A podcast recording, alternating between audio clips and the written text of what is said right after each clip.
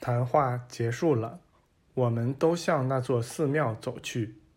进入那个下部的房间后，我们这位朋友又说道：“在这寺庙里，从一个房间上到另一个房间时，我请你们记住，没有一个人能将权力授予另一个人。随着领悟的提高，你们会发现人都是平等的。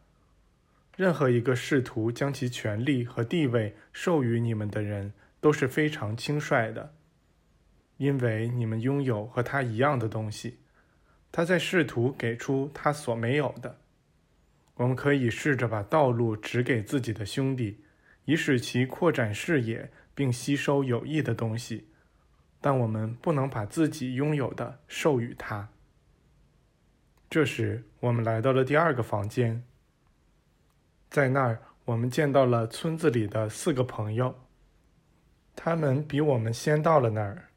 随便闲谈了一会儿后，我们全都坐了下来。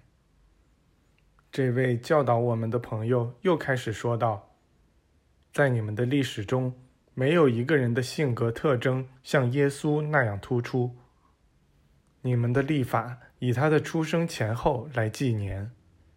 你们的同胞中大多数人都崇拜他，而他们正是在这一点上搞错了。”他们应该把他当做理想典范，而不是当做偶像。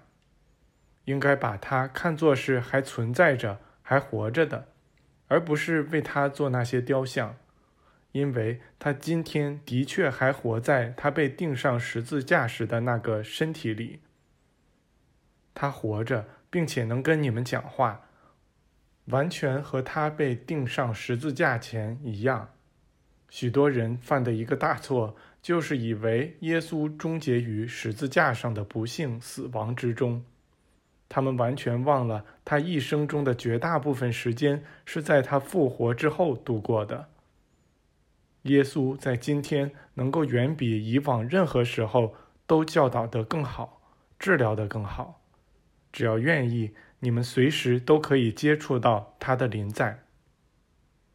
只要你们寻找他。你们就会找到他。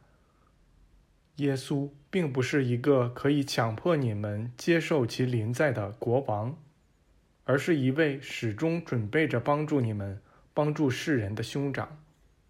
当他在世俗层面或尘世层面上生活时，他只能接触到数量有限的人；而在他今天所具有的形态中，他可以接触到所有盼望他的人。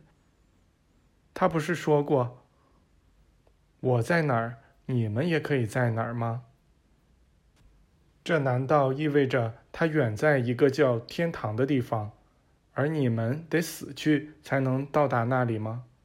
不，他就在你们所在的地方，他可以和你们一同行走、交谈，只要让他这样做就行。把你们的视线抬高一点儿。让视野更宽广一些，你们就会看到他。只要你们的心灵和思想能够较为坦诚地与他在一起，你们可以和他一起行走并交谈，仔细审视他的身体，你们会看到已彻底痊愈的由十字架、长矛和荆棘留下的疤痕。在它周围闪耀的爱与幸福会告诉你们。他能够忘记一切，原谅一切。这位朋友沉默了下来，在大约五分钟的寂静之后，一道我们从未见过的光照亮了这个房间。我们听到一个起初显得遥远而又模糊的声音，当它吸引住我们的注意力，使我们的念头转向它之后，这声音变得极其清楚了。并像钟声那样发出清脆的鸣响。我们中有一人问道：“到底是谁在讲话？”我们队长回答说：“保持安静，这是我们亲爱的耶稣大师在讲话。”我们中的一个人说：“您说的对，是耶稣在讲话。”这时，那声音继续说道：“当我说我是道路，是真理。”是生命时，我并不是想告诉人类我自己是那唯一真正的光。